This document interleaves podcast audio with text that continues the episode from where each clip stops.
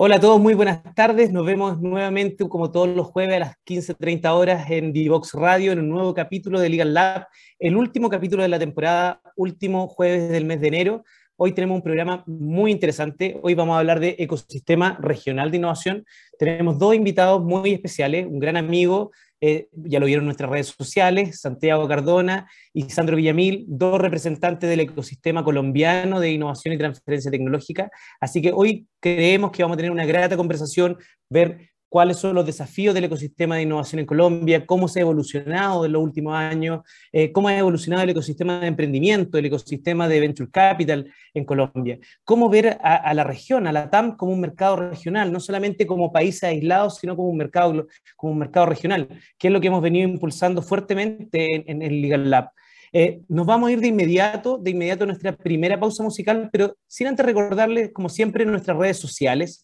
Eh, síganos en LinkedIn, en Twitter, en Facebook, en Instagram. Y también recuerden, aquellos que no pueden ver nuestros programas en vivo, que estamos disponibles en la página de divoxradio.com, pero también en SoundCloud y en YouTube. Así que nos vamos de inmediato. Pronto se incorpora el co-conductor de este programa, Pablo Acevedo, así que ya viene en camino y nos vemos a la vuelta con nuestros invitados. Así que vamos a la primera pausa comercial y volvemos, primera pausa musical, perdón, y volvemos en breve.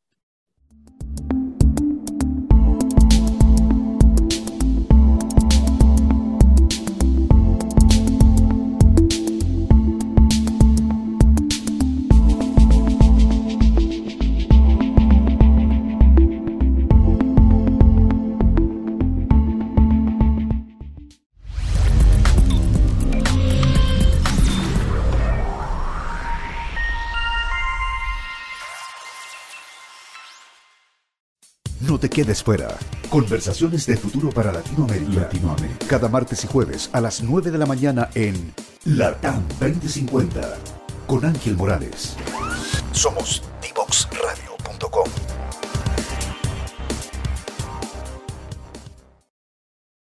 Bueno, y ya estamos de regreso en un nuevo capítulo de Legal Lab, como todos los jueves. Y hoy vamos a hablar del ecosistema de innovación y transferencia tecnológica en Colombia y para eso tenemos dos grandes invitados. El primero de ellos que quiero presentarles es un gran amigo, alguien que conocí, creo que eso del 2017-2018, nos conocimos allá en Baja California, en México, Santiago Cardona. Santiago es el coordinador de innovación de la Universidad de Caldas en Colombia, es ingeniero industrial y especialista en gerencia de estrategia y de proyectos. Bienvenido, Santiago, a Legal Lab. ¿Cómo estás? Gracias, Fernando, Pablo, por la invitación. Muy contento de estar acá y le comentaba ahorita a Paulo, Fernando ya sabe que tengo familia, eh, un sobrino que es chileno, así que estoy muy, muy emocionado por, la invitación. Bienvenido como siempre a nuestro país y ojalá pronto te esperemos acá ya en, en Santiago. Nuestro segundo invitado es también de Colombia, evidentemente, pero él es el, es el director general de una OTRI, de una oficina de transferencia tecnológica en Colombia, bien particular porque es una oficina de transferencia tecnológica conformada entre dos universidades, así que él nos va a contar más durante el programa de cómo ha sido esa experiencia, la OTRI Enlace. Eh, su nombre es Sandro Villamil. Sandro, Sandro es administrador de empresa y máster en gestión de hidrocarburos, así que bienvenido Sandro, ¿cómo estás? Hola Fernando, Pablo, muy buenas tardes, muchísimas gracias, muy bien. Eh, para contarles, también tengo mis pequeñas raíces con Chile, mi maestría es de la Universidad de Villa del Mar. Eh, allí hemos estado en el desarrollo de esto, muy encantado de estar en el programa y a la orden para contarles las buenas cosas que hemos hecho con esta gran estrategia de las dos universidades más representativas del eje cafetero. Y, y partamos de inmediato y contigo, Sandro, precisamente. Cuéntanos cómo, cómo ha sido la evolución del ecosistema de transferencia. Perdón, antes de, yo les dije que Pablo venía un poco retrasado, pero quiero presentar a, mí, a nuestro co-conductor del programa Legal Lab. Pablo, ¿cómo estás tú?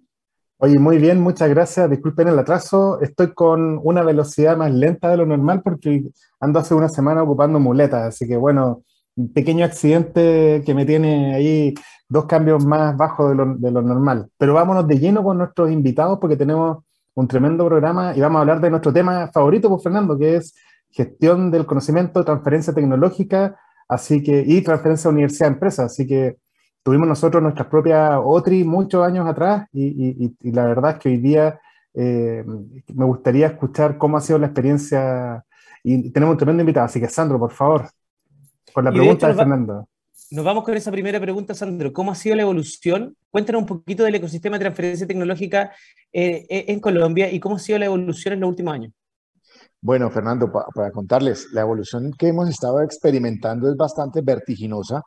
Nosotros aproximadamente eh, el entorno colombiano arranca de, en compañía del Ministerio de, del, perdón, del Departamento de Ciencia y Tecnología Colciencias, empieza a arrancar con un programa de entrenamientos de una serie de profesionales.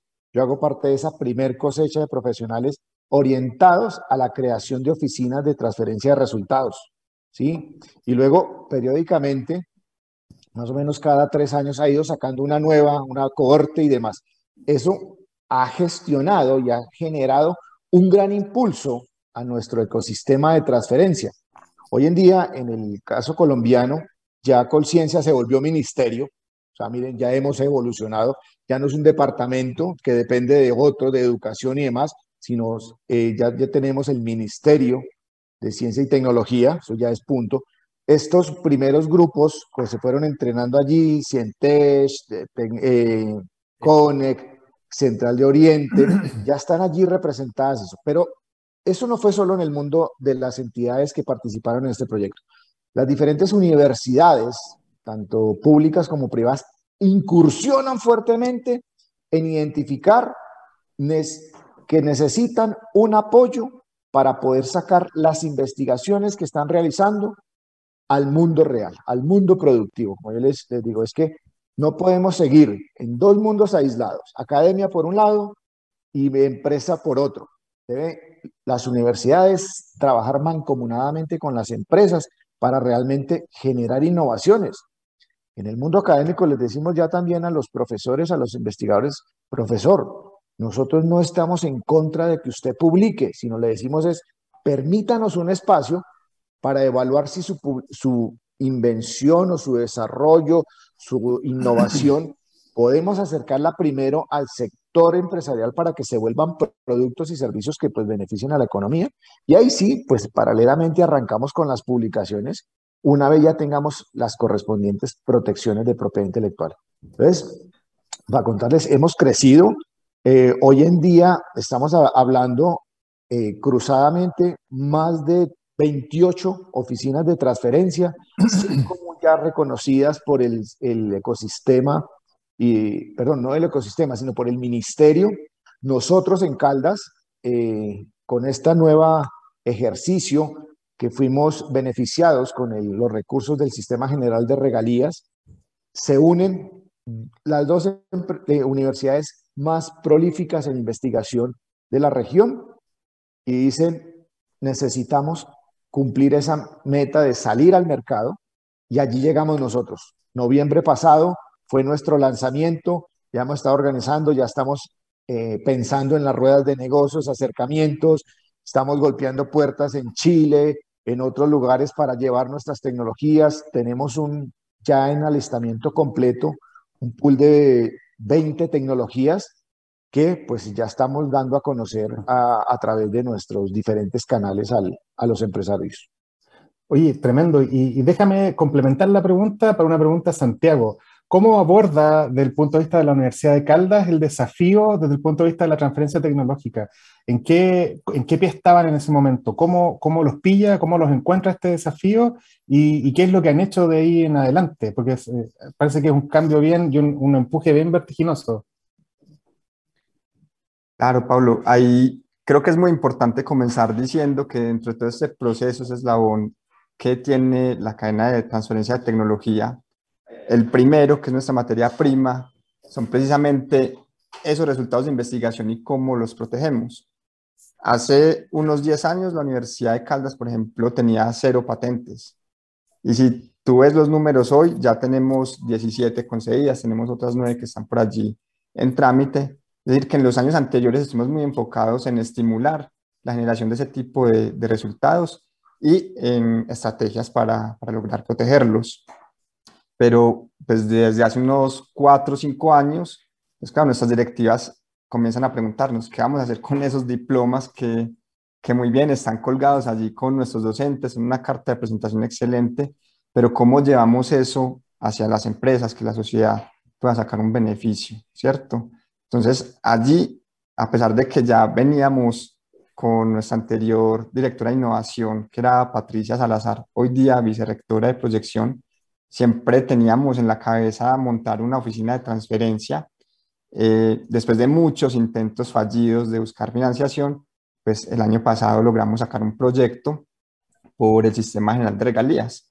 Y ahí viene otro punto muy importante que ha dado eh, como un salto para que las universidades puedan abordar eh, con un mayor impacto los temas de innovación, que es la destinación de un 10% de estos recursos que generan o genera el país por la explotación de sus recursos no renovables eh, para destinarse a temas de ciencia, tecnología e innovación.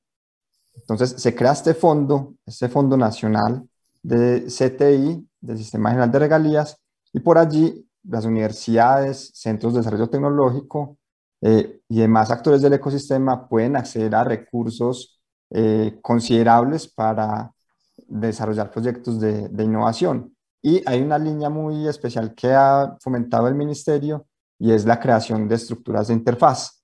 La interfaz entre precisamente la empresa, el lenguaje que manejan nuestros empresarios, eh, de términos de competitividad, productividad, y el lenguaje que manejan nuestros científicos en la universidad, que quizás puede ser un poco más, más despacio. Y se crean... Y, y, justamente en esa misma línea, cuéntame de alguna, cuéntanos por favor y a nuestros auditores de algún caso en el que estén trabajando hoy día donde tengan eh, estos desafíos y donde hayan tenido que ya eh, em, empezar a usar el tema que tú mencionas, lo, encuentro sumamente interesante. Hace como 15 o más años, me, recuerdo haber escuchado una frase, no sé si ustedes conocen ese libro de, mm, Las mujeres son de, Ven, son de Venus, los hombres son de Marte. Eh, alguna vez alguien me, hizo, hace como 15 años dijo, era un, un, investigador de la Universidad de Costa Rica, creo que era como la, la, la, academia es de Venus y la industria es de Marte, así como haciendo un poco la, la referencia.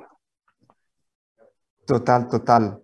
Eh, pues creo que se lo vimos a diario, nada más y nada menos ayer con Sandro estamos en una reunión con un empresario local eh, que se dedica a, temas de, del agro, de, de, control de plagas y queremos hacer un proyecto con un investigador que tiene una tecnología para la estimulación magnética de, de semillas, que eso aumenta la, la productividad. Estamos aquí sentados en, en la sala de reuniones y, y por ejemplo el empresario tenía sus términos de los riesgos de la inversión que tenía que hacer eh, y la universidad, bueno, pues nosotros tenemos nuestros doctores que van a participar en el, en el, proyecto, necesitamos más tiempo, una muestra más grande, hacer estos análisis. Y él decía, sí, pero al final si el tomate sale como, no sé si recuerdan el capítulo de Los Simpson de, del tomaco. El tomaco. Eh, ¿qué, ¿qué, pasa? Yo no puedo vender eso, yo no puedo asumir todo ese riesgo, ¿cómo ¿Cómo va la, la universidad ahí? Entonces, ahí es donde entramos y, Sandro creo que lo, lo, manejó muy bien y es precisamente de eso se trata. Nosotros como universidad, como academia, generamos conocimiento y el hecho de llevarlo al, al sector productivo, si la empresa eh, va a estar allí, pues es una inversión que tiene cierto grado de, riesgo. Ahora, si funciona, pues la, la saca del estadio, pero si no, pues es un riesgo que asumió como cualquier otra, otra inversión. Entonces, precisamente nosotros como, como OTRI, como oficina de, de innovación, pues intermediamos allí en ese, en ese lenguaje que seguramente si no estuviéramos, pues el profesor se levanta de la mesa y se va, o el empresario pues también hace lo mismo. Entonces creo que esa es una labor muy, muy importante que venimos haciendo. Y por eso es que el Ministerio ha venido financiando este tipo de estructuras de interfaz, como la OTRI, centros de innovación, de desarrollo tecnológico. Eh, de, de, de, hecho, Santiago es un modelo muy similar al que, eh, eh, al que se, se, ha visto en Chile. De hecho, Pablo y yo hemos trabajado, Pablo un poco más años que yo, poquito. viene, viene, trabajando en el ecosistema eh, hace muchos años, cuando tomamos las primeras políticas de, de, de, propiedad intelectual. En el caso de Pablo, en la Universidad de Concepción, que estuvo liderando Partí muy joven, partí a los cinco años, muy joven. Por, supuesto, por supuesto. No, no, no vamos a entrar en esos detalles. Pero claramente el modelo chileno de, de, oficina de transferencia tecnológica fue un modelo eh, inspirado en el modelo estadounidense. Y ahí me gustaría, Sandro, preguntarte cuál fue el modelo que ha inspirado, no digo que esté bien o esté mal, en, nuestro caso hemos tenido que chilenizarlo un montón, pero me, gustaría eh, preguntarte a ti, Sandro, ¿cuál fue el modelo de OTRI en el cual ustedes se inspiraron? Pues, Fernando, hicimos la misma escuela. Yo con el entrenamiento que, hicimos con el iSquare, definitivamente entendimos, empezamos a mirar lo de Europa y demás, y empezamos a decir, venga, no podemos copiar, pegar y eso va a funcionar perfecto, sino empezamos a mirar, bueno, ¿y cómo es nuestra cultura? ¿Sí? ¿Cómo son realmente nuestros tiempos? Entonces lo que hicimos en ese modelo de transferencia, pues es identificar eh, qué quieren las dos partes, ¿sí? Y para contar algo ahí, complementando lo que dijo Santiago hace un momento, esa intermediación, ese eh, trabajo entre unir al investigador, quitarle ese halo solamente académico y que vea que se puede generar productos rentables y sostenibles y que la otra persona también vea pues, que trabajar con tecnologías involucra un riesgo, empieza a surgir nuestro nombre. Por eso nos llamamos OTRI Enlace, porque somos un enlace. Entonces, partiendo de allí, y para concretar la pregunta que, que, que me hace Fernando, entonces empezamos a identificar, venga, el trabajo a la mitad lo podemos trabajar como un sistema, ¿sí? Y sabemos hacer el alistamiento, pero lo más importante es identificar ese momento de relaciones ganar-ganar, win-win, ¿cierto? Pues porque si queremos transferir tecnología, si queremos que el empresario tenga confianza en estas actividades, el empresario piensa, como lo mencionó Santiago, todo en términos de rentabilidad, de inmediatez y demás. Sostenibilidad, pues nadie se mete a hacer una inversión voy a hablarlo en pesos colombianos, de 200, 300 millones y no, pues uno le dice, listo. Pero mire también el proceso de investigación, que si le da el resultado por X cantidad de tiempo, pasado el periodo de prueba, usted va a tener algo que los demás no va a hacer y su nivel de productividad va a ser 20, 30% más alto en producción de tomate de lo que la competencia tiene. Entonces ahí es cuando decimos, vio, todo va a involucrar un riesgo. Entonces, nuestro modelo eh, busca, uno, generar relaciones ganar-ganar, porque somos unos convencidos que en tecnología no se puede hablar de relaciones de corto plazo. ¿Sí? Si uno le dice, no, es que vamos a hacer una licencia prueba, es que en una licencia prueba no es por una semana. ¿Sí? Estamos hablando de 18 meses de trabajo conjunto.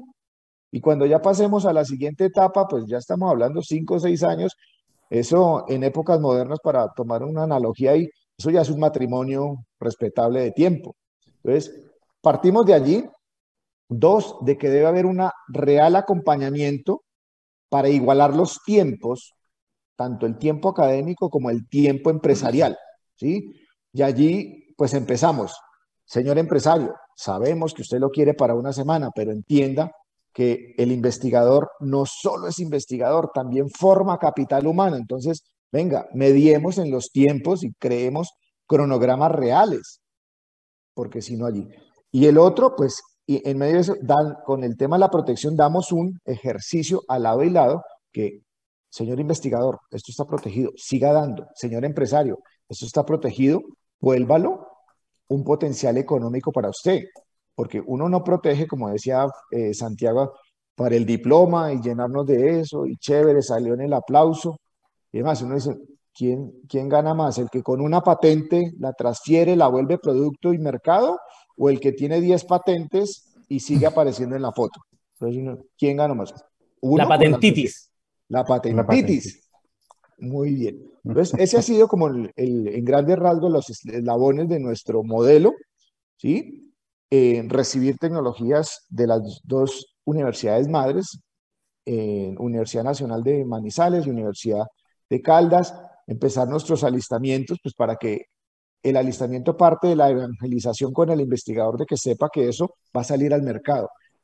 y que no se va a quedar en el artículo o en la patente. Entonces ya allí. Y al empresario también decimos, venga, un dimmer, bajémosle un poquito la velocidad para que el, em, el investigador también pueda realizar las cosas, porque las investigaciones no salen de un día para otro. Y, antes de ir, y antes, ah, perdón, Pablo. No, no, dale, sí. Me, quedé, me, me, interesó mucho lo que comentaba sobre el modelo de este fondo que viene de, de, de, la venta o la explotación de los recursos naturales para eh, ciencia, tecnología e innovación.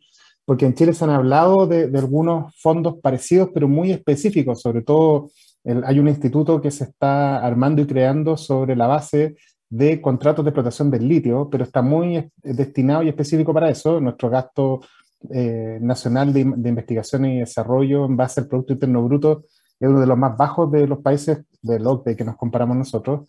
Y, y, y vemos que eh, de alguna forma estamos rezagados y los privados tampoco invierten mucho. Entonces, eh, cuéntenos un poco sobre cómo el Estado y, y cómo a través de la, la regulación se estimula el, el, la transferencia de tecnología, se estimula la, el, el I+.D. universitaria y, y, de alguna forma la relación que están teniendo universidad-empresa.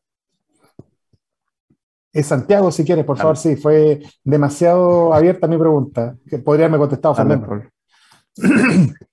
Dale, Pablo, voy a intentar re resumir. En el 2012 fue cuando se dio esta, esta reforma en Colombia a las regalías y se crea este fondo, este fondo especial. Y a partir de allí empezamos a hablar de proyectos de ciencia, tecnología e innovación eh, ya no de cifras como financiaba antes con ciencias de 100, 200 millones, sino ya de, empezamos a hablar ya de millones de dólares eh, que para nosotros vienen a ser 2.000, 3.000 millones y que eran recursos que antes para un investigador eh, era muy difícil pues tener proyectos eh, que abarcaran estas cifras y que tuvieran un impacto muy grande.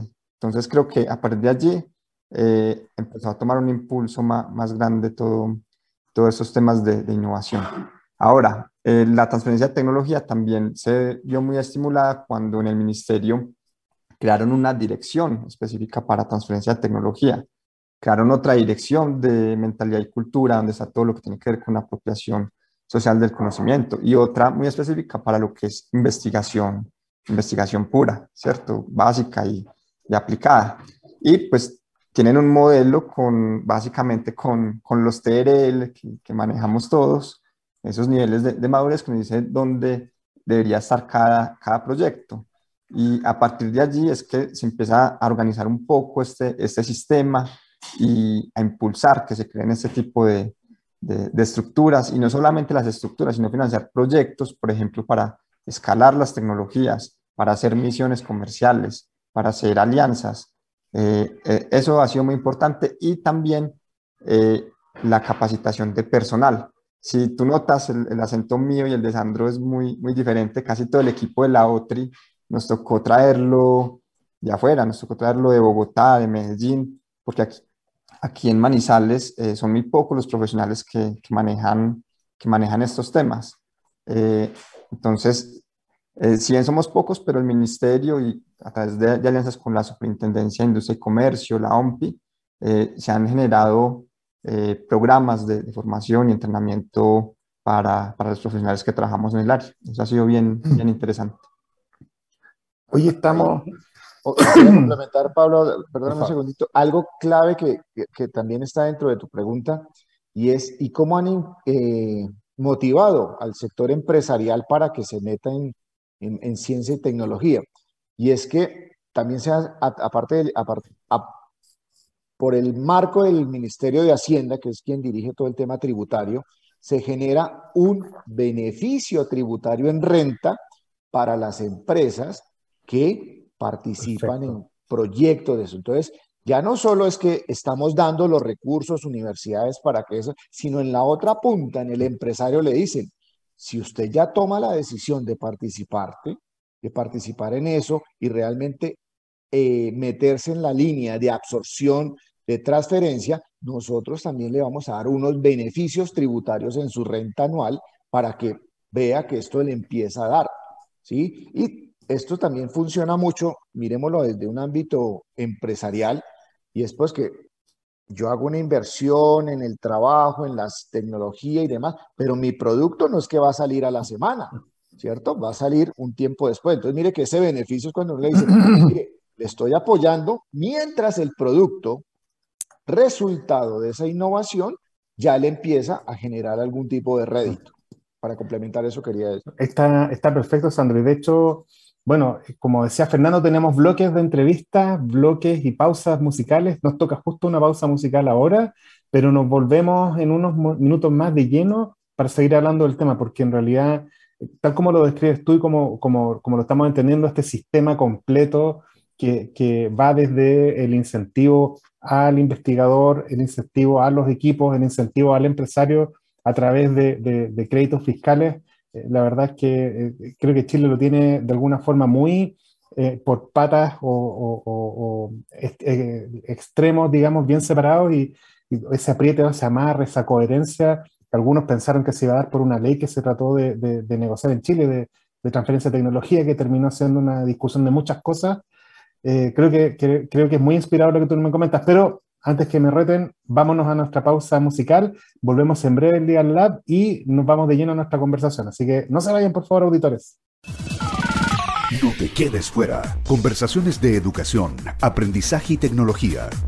Cada lunes y miércoles a las 15 horas con Nicolás Soto en Tareas de Tecnología. Somos divoxradio.com.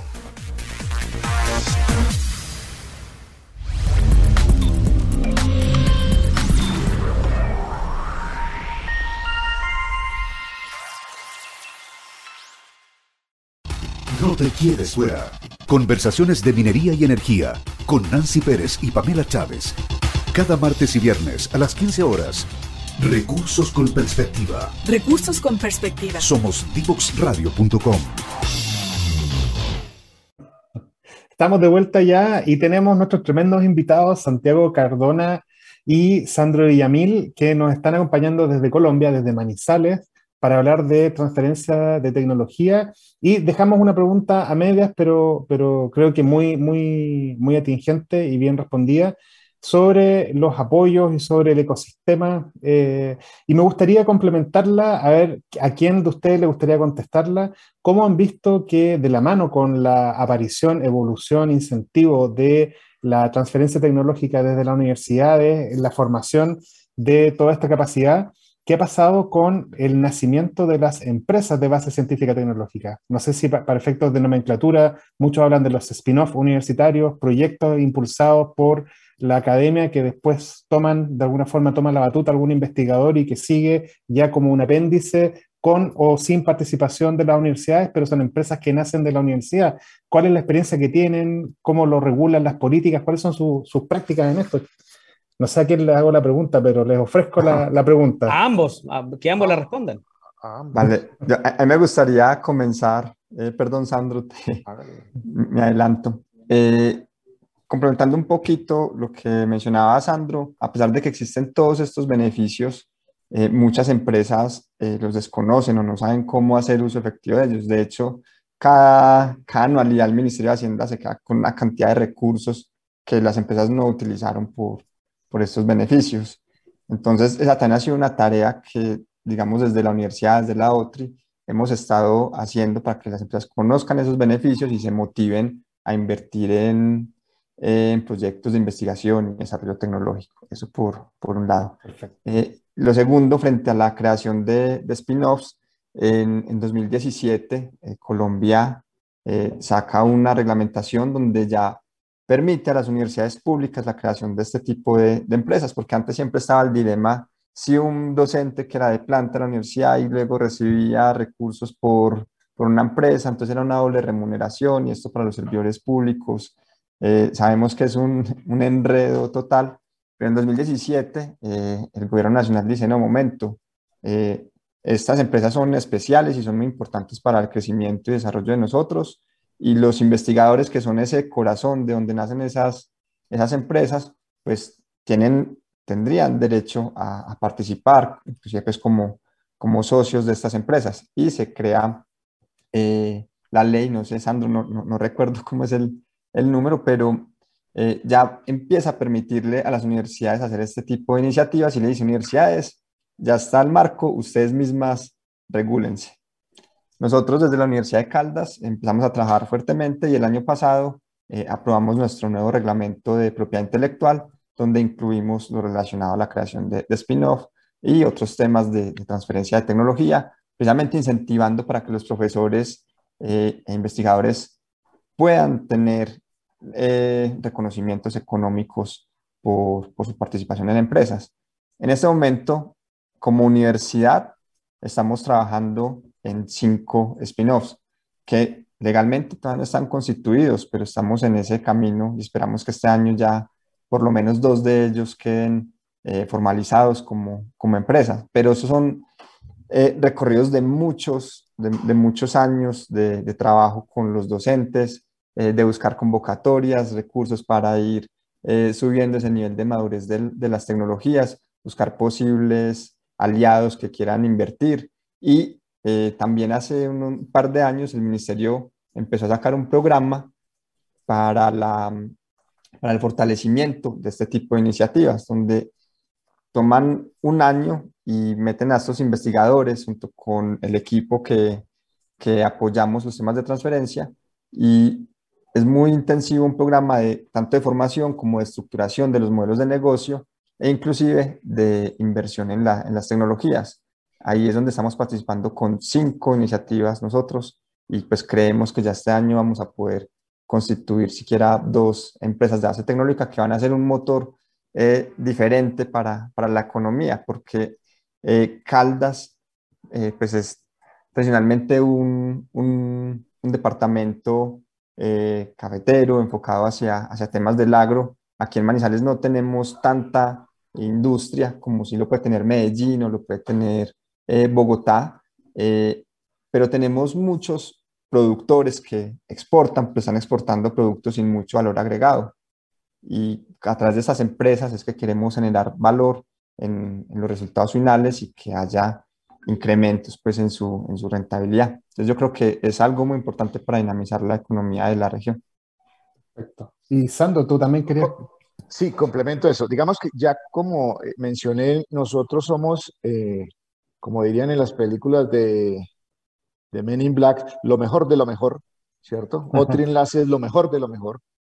Eh, nacemos de la unión de la Universidad Nacional de Manizales y Caldas.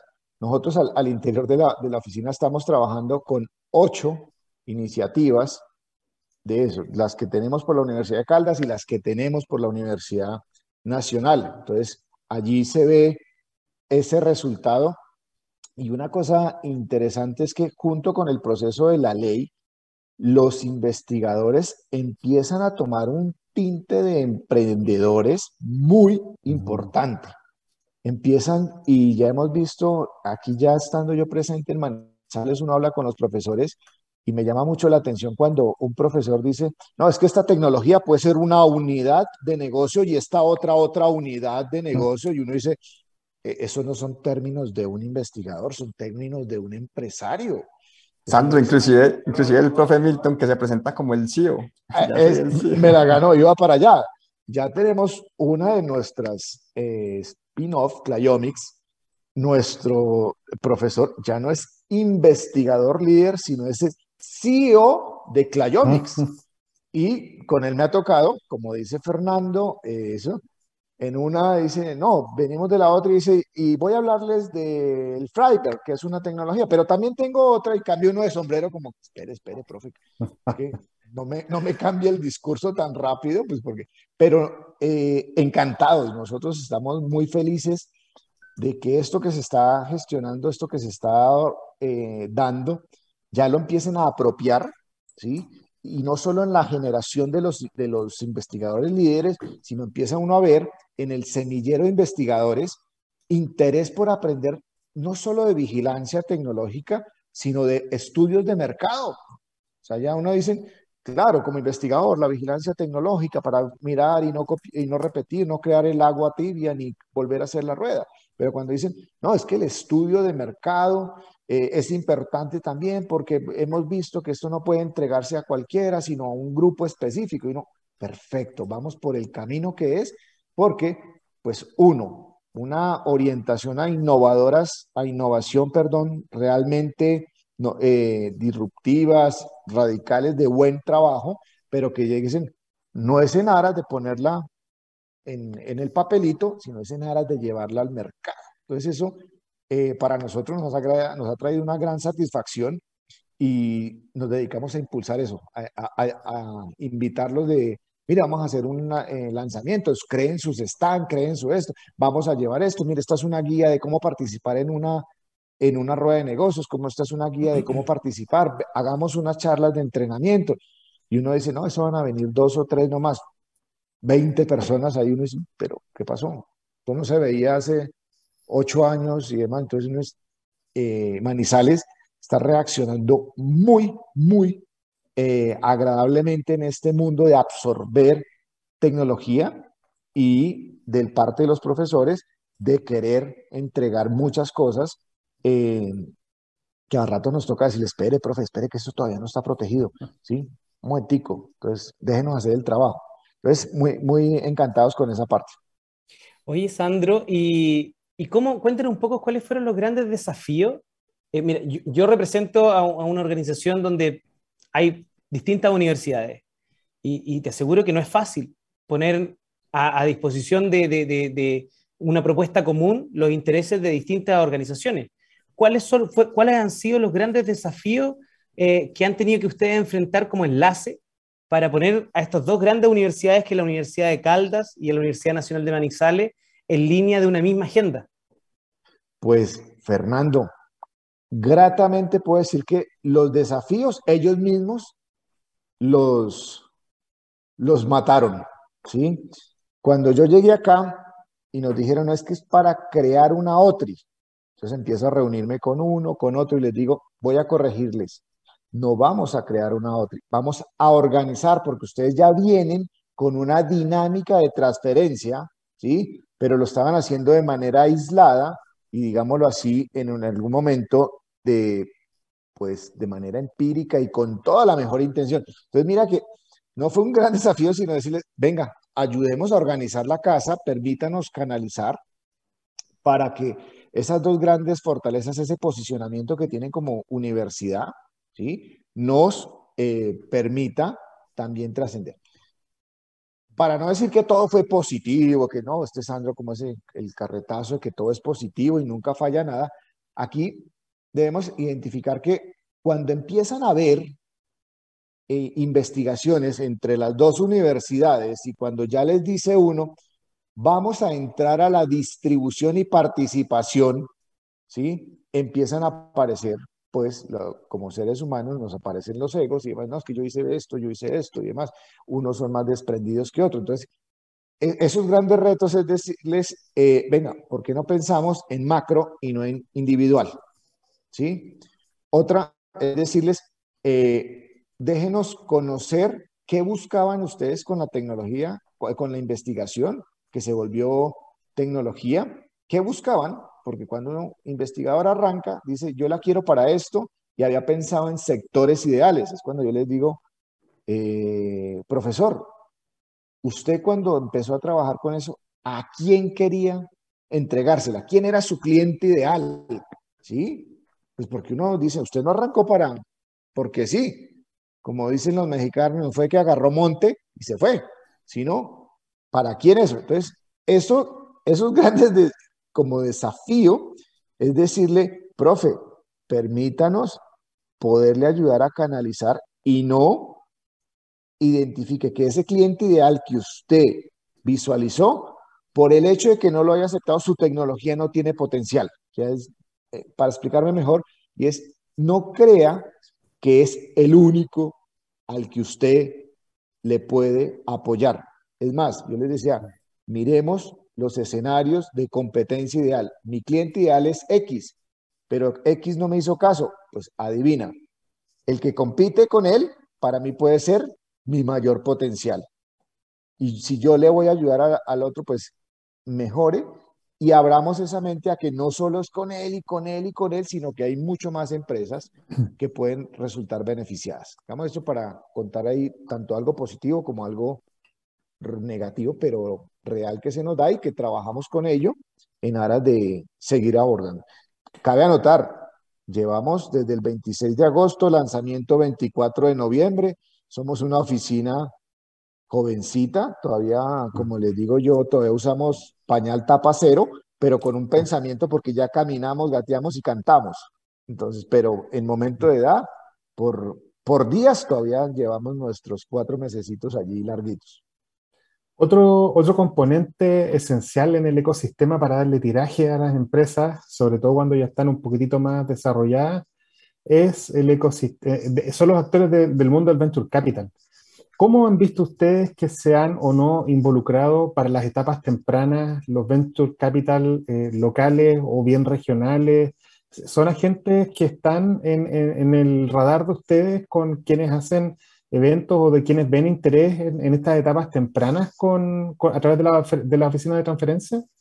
Ahí quizás pues, démosle la pregunta a Santiago para, para iterar. Bueno, bueno, Pablo, en esa, en esa parte, déjame decirte que estamos mucho más atrás que, que la otra, y si la otra está en pañales, eso apenas está todavía en, en la barriga de la mamá.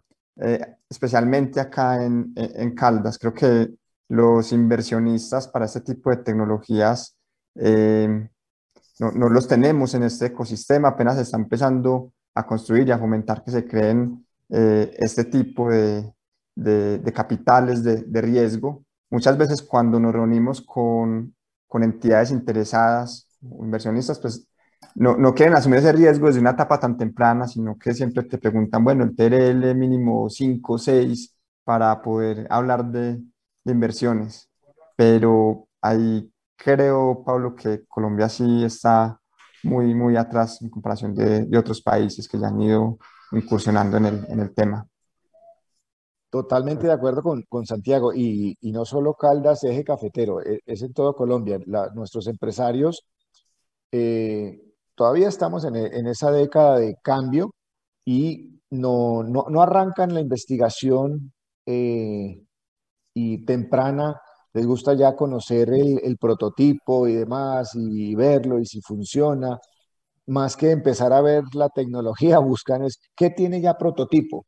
Entonces uno dice, bueno, sí, era ideal porque esas pruebas de concepto, pruebas de desarrollo, me hubiera gustado hacerlas con ustedes. ¿Sí? Esto en, el caso de, de, todas estas tecnologías push que pretendemos desde las universidades. Pero una cosa interesante que ha pasado también, o sea, con algunas pocas, no, no es generalizado, pero algunas pocas es que han empezado a hacer la demanda. Entonces dicen, miren, vamos, ¿cuáles son sus líneas de investigación? ¿Cuáles son, en, e, en qué son especialistas ustedes? O, ¿Sí? Eh, y ya se empiezan a acercar. Han habido diferentes, eh, con otras otras que ya vienen con un poco más de trayectoria de esta primera cosecha, por ejemplo, que ellos lanzan de resuelve este reto. ¿sí? Entonces es el reto de dos, tres empresas eh, grandes. Dicen, mire, tenemos este reto, esta necesidad, esta solución. Votenla a todos quienes se inscriben, cómo creen que puede ser la, uno en el proceso de lanzamiento de ideas, otro ya que, bueno, quién lo empieza a trabajar, quién saca soluciones. Eso eh, también hay que abonarlo. Y aunque es incipiente, no es generalizado, hay que verlo como un punto de que ya hay unas empresas que lo están haciendo y eso sirve como un punto de evangelización para otras que digan, listo, tengo que tener en mente procesos de innovación abierta porque todas mis empresas no tienen laboratorios, no tienen los investigadores y es cuando uno les dice, vean a las universidades, vean a nuestras organizaciones, la Universidad de Caldas, la Universidad Nacional de Manizales, y es eso, véanos como sus aliados para solucionar retos, ¿cierto? Y pues con eso mire que ya empezamos a cerrar esa brecha. Y es en el camino en el que nos encontramos, tratando de cerrar esas brechas. Esta, esta es una pregunta para ambos. Eh, eh, hay, hay, mucha sinergia y mucha similitud, de hecho, entre el ecosistema colombiano y el ecosistema chileno. Creo que tenemos procesos más o menos similares, hemos seguido caminos más o menos similares y yo creo que eh, para la región al menos es, es el camino adecuado. O sea, hay que conformar un ecosistema, generar eh, y, y, y, fortalecer este ecosistema que tiene distintos pilares, un pilar de emprendimiento, el pilar de, de, del technology push, el pilar también del rol de la universidad, del venture capital. Pero, ¿cuáles son los desafíos para cada una de sus instituciones? ¿Cuáles son los desafíos de corto y mediano plazo para Enlace? ¿Y cuáles son los desafíos para la Universidad de Caldas en materia de innovación, emprendimiento, transferencia tecnológica? ¿Quién arranca? Bueno, nos podemos ir los dos. Es que con esa pregunta ya, empecé, a hacer la, la, lista aquí de los desafíos. Yo tenía, le decía a Sandro, la lista era de las canciones que para los bloques musicales. Pero bueno, no, yo creo que, que, un desafío muy importante todavía es la generación de, de cultura. Creo que, que, cultura tanto hacia el sector externo con los empresarios de, de la región, cultura en temas de propiedad intelectual, que es importante proteger, que es importante eh, las patentes, ¿cierto? Como el, el, para qué, ¿cierto? Y lo mismo con nuestros investigadores.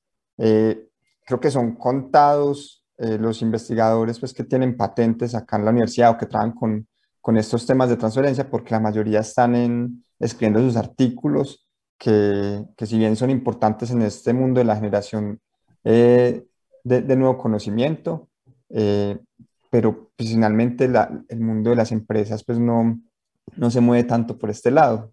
Entonces, es, ese es un desafío muy, muy importante. Y lo segundo es, como universidad, ¿cómo incentivamos para que se volquen hacia, hacia este mundo? Porque para un investigador, por lo menos de la parte económica, pues es mucho más, más rentable sentarse a, escribir artículos y enfocarse en sus, en sus temas de investigación eh, neta. Entonces, estamos en ese proceso de reestructurar nuestro sistema de I más D I al interior de la, de la universidad. Ese es un reto que, que estamos abordando eh, en conjunto con las dos vicerrectorías, la de investigaciones y, la de proyección, porque no pueden estar también andando como ruedas, como ruedas sueltas. Ese es un desafío. Y el otro grande que yo diría es el tema de los, de los egos que no solamente al interior de la, de la universidad, sino con las otras instituciones. Recuerdo cuando comenzamos a hablar de este proyecto de la OTRI, eh, me quise sentar con todas las universidades de la, de la ciudad para que fuera una OTRI de ciudad. Y pues no, ellos tenían sus propios proyectos y no se quisieron montar en este, en este bus. Solamente la, como decimos acá, la nacional me copió la, la, idea y comenzamos a trabajar en, en conjunto y lo, sacamos adelante. Entonces creo que en la medida que superemos esos egos y tengamos más confianza entre nosotros eh, y también sin tanto protocolo, sin tanta, sin, tanta vuelta, eh, pues creo que pueden fluir más e, estos temas. Y una, una, pregunta también como para ir ya quizás cerrando el espacio, se nos pasó hablando el tiempo. ¿Cómo ven ustedes sus desafíos en cuanto a la expansión regional de sus tecnologías? Tienen ahí, me imagino, con, con a través de Fernando, eh, una buena alianza como antena tecnológica, pero ¿qué es lo que han visto? Porque ciertamente nadie genera una empresa de servicio, o sea, las universidades no generan eh, empresas de, base científica y tecnológica para satisfacer eh, necesidades locales y quedarse ahí. ¿Cómo ven eso y cuáles son sus desafíos? ¿Cómo les gustaría verse de aquí a, no sé, cinco años? hay una bonita pregunta quizás para, para desarrollar. Que, si, si nos encontramos con Santiago y Sandro en cinco años más, ¿Qué les, les, gustaría estar contándonos a nosotros sobre cómo les fue y cómo se expandieron con sus tecnologías por la TAM y por el mundo? Pues Fernando y Pablo les cuento y respondiendo la, esa pregunta. Nuestros desafíos es precisamente hacerle creer, ¿sí? Y sentir y vivir al empresario nacional y al, y al investigador que las transferencias son posibles y que es una muy, muy buena ruta de desarrollo y crecimiento. Y en el desarrollo de empresas de base tecnológica, mencionamos, en este momento tenemos ocho ya construidas con planes de negocios organizadas y eso, y estamos en esa etapa de mostrarles de que el mercado no es Manizales, el mercado no es el eje cafetero, el mercado es Colombia y el mundo, porque hoy pues ya, nos, ya suena cliché, pero ya tenemos que tener una, una eh, óptica, una visión mucho más grande. ¿Cómo estamos nosotros en 2027 sentados acá con una buena cerveza, un buen vino, diciéndoles, Colombia en el 2020, Manizales en el 2022 tenía como unas iniciativas hoy. Hoy de esas, ¿sí? No solo hay ocho, hay unas 30 empresas posicionadas a nivel latinoamericano, cuatro vendiendo un excelente, ya no un millón de dólares, vendiendo por encima de los 10 millones de dólares anuales. Eso es lo que nosotros estamos gestionando y visualizando porque creemos que con ello también vamos a fomentar el desarrollo de estas organizaciones y a nivel de impacto, pues nuestros muchachos, estas nuevas generaciones que ven, que vienen, pues van a decir, sí se puede, ¿sí? Porque van a estar viendo, es que no es que vino de afuera, estamos muy acostumbrados, es que, y, miremos, cuando todos hemos dictado conferencias, siempre cogemos la empresa, y entonces la empresa X y tal, y sí, pero a, a nivel local, dime cuál fue el ejemplo, ¿sí? Entonces, cuando respondiendo, yo sí me quiero ver y decir, miren, ven esa, yo ayudé cuando solo eran dos personas y un programita así de chiquitico. Hoy tiene Sandro, 300. De, hecho, yo, hice la pregunta y, voy a tener que interrumpir la pregunta porque me, me, acaban de avisar por interno que se nos acabó el tiempo y tenemos que cederle el espacio a nuestros colegas que vienen después de nosotros en un minuto más. Entonces, vamos a tener que dejar hasta acá la entrevista, no obstante que vamos a invitarlos para, para un próximo programa. Y me gustaría eh, darle las gracias a ambos por, por, la gentileza de estar con nosotros, de compartir con nosotros y, bueno, y darle el pase a Fernando para que nos dé el cierre, porque además tú, tú, tú eres el, el, gentil intermediario de nuestros invitados. No, agradecerles, agradecerles a ambos por, por, por, haber participado con nosotros, por habernos contado su experiencia. Si se dan cuenta, nunca tuvimos tercera pausa musical, porque nos seguimos de largo hasta el final del programa. Así que muy bien, porque la conversación estuvo muy grata. Así que Santiago, Sandro, encantado de haber podido contar con su experiencia acá en Legal Lab. Esperamos tenerlos pronto. Esperamos que cumplir con todas esas expectativas de enlace eh, y, de, la, de, Universidad de Caldas. Así que muchas gracias por participar. Eh, recuerden a todos, nos vamos ahora a un, este fue nuestro último programa del mes de enero, así que ya nos vamos a descansar. Nos vemos pronto en marzo Gracias Sandro, gracias Pablo, gracias Santiago. Recuerden seguirnos como siempre en nuestras redes sociales, Twitter, LinkedIn, Facebook. Nos vemos pronto y ya continúen con la programación de divoxradio.com. Que estén muy bien. Hasta luego. Chao, chao. Saludos para todos.